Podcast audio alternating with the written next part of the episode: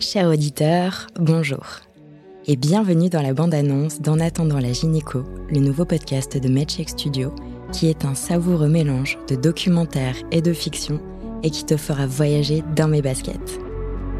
Moi, c'est Tito. J'ai 29 ans et j'ai mes règles depuis que j'ai 9 ans, ou 8. Je ne m'en souviens plus trop, c'est une période assez floue de ma vie. Mais ça, on s'en fiche un peu. Le vrai problème, c'est que ça fait 20 ans que j'ai mal, très mal au ventre. Un mal de ventre, ça peut vouloir signifier plein de choses différentes, mais le problème, c'est que je ne sais pas ce que ça veut dire dans mon cas à moi.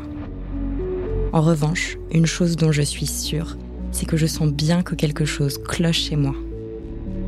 Et je te promets, cher auditeur, que j'ai bien l'intention de trouver les racines de mon mal. Mais avant, laisse-moi revenir sur le titre de ce podcast. Il s'appelle En attendant la gynéco et ce titre est un hommage au grand Samuel Beckett qui, accroche-toi bien auditeur, faisait partie de ma famille. Il était marié à la tante de mon grand-père.